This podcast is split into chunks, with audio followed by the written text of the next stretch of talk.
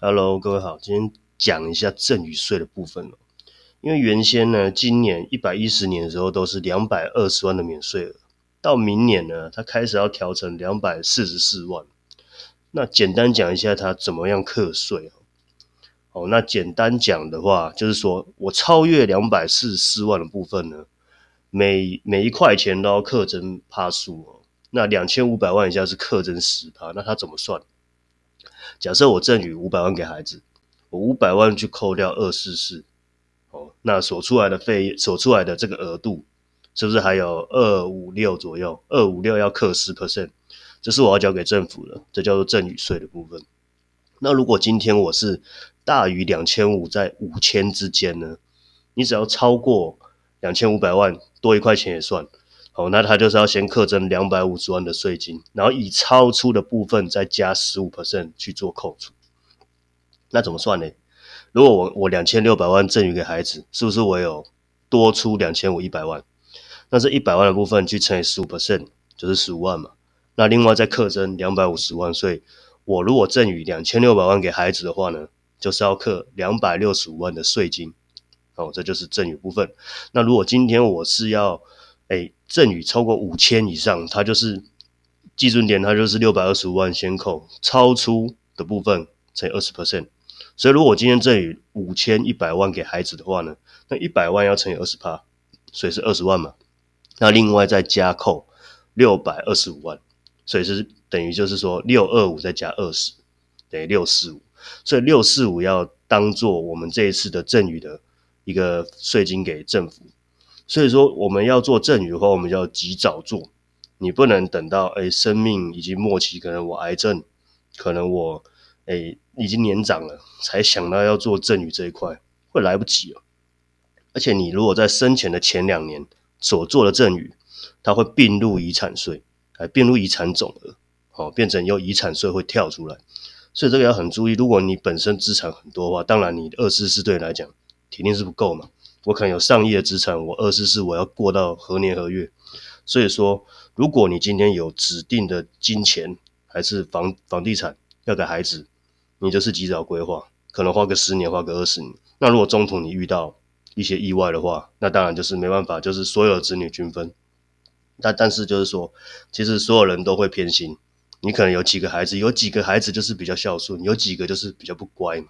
你可能想要差别分配的时候，你可能就会想要用。保险模式当做一个分配你的遗产的部分，哦，那遗产部分是另外一个范畴，我下回再讲。那如果你今天是要以保险来做赠与的话呢，要被保人你一定要先做子女，然后并且呢，从由他的账户去扣，不能用你父母的账户去扣哦。好，那你用父母的账户去扣，他会说，诶，那你从头到尾都是以父母的角度去缴这笔钱的。那有一天国税局想到的时候，他会再跟你做。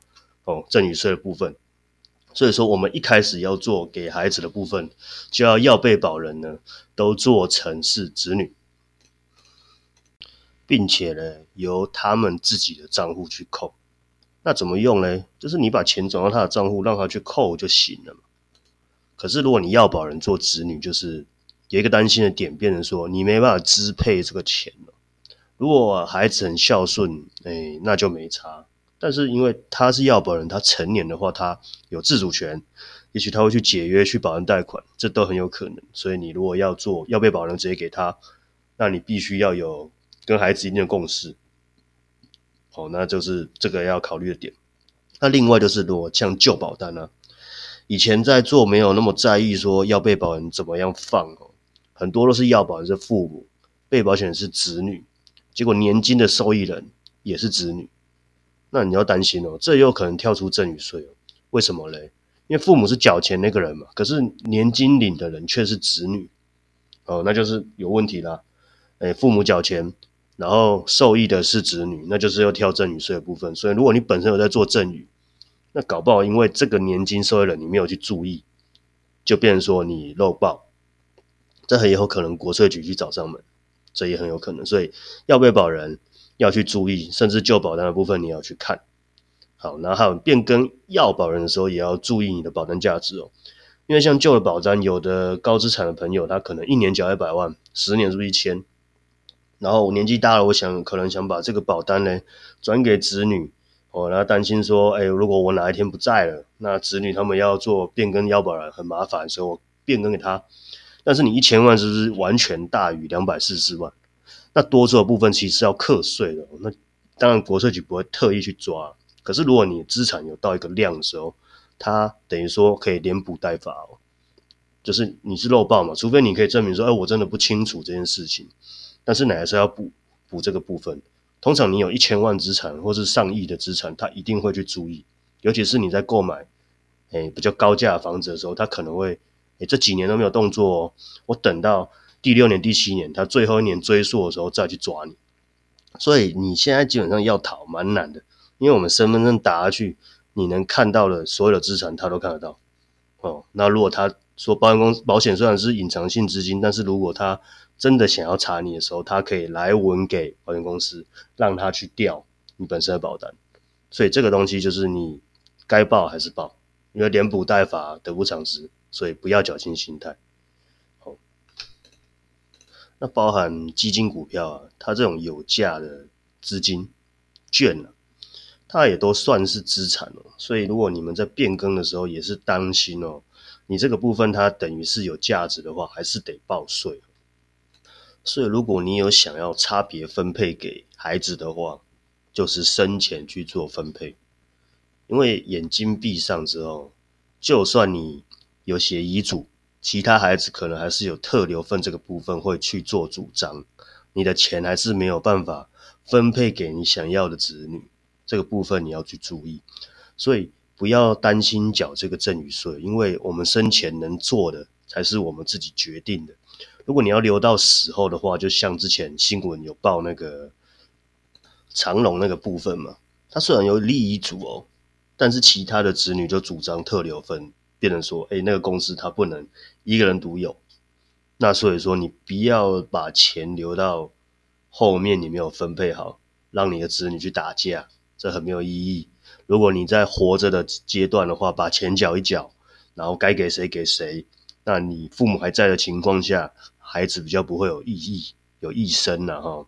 那如果说你要要你又要差别分配的话，那你铁定是要生钱用，尤其是房子的部分，因为房子一个均分的话，好不好？你均分，假设四个人四张嘴，然后两个人要卖，两个人要留，那那时候铁定打架，所以不要把。资产原本是留钱给孩子的一个美意，变成说你到后面让他们反目成仇，那你也不乐见嘛。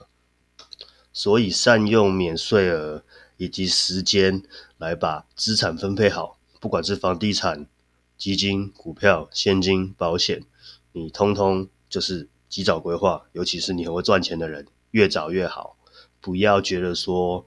你这样子赠与缴的税金很很多很怎样？但是如果你把钱留到最后给孩子的话，变成均分，那倒还没差。但是有时候你铁定会哪些人你想给多一点的时候，那铁定会打架。哦，这是我在处理这么多案件之后，我没有看到哪一个在分遗产的时候没有吵架的。每一个原本都是好兄弟好姐妹，只要分到钱、分到房子，不管是多少钱、多大的土地、房子，都一定会打架。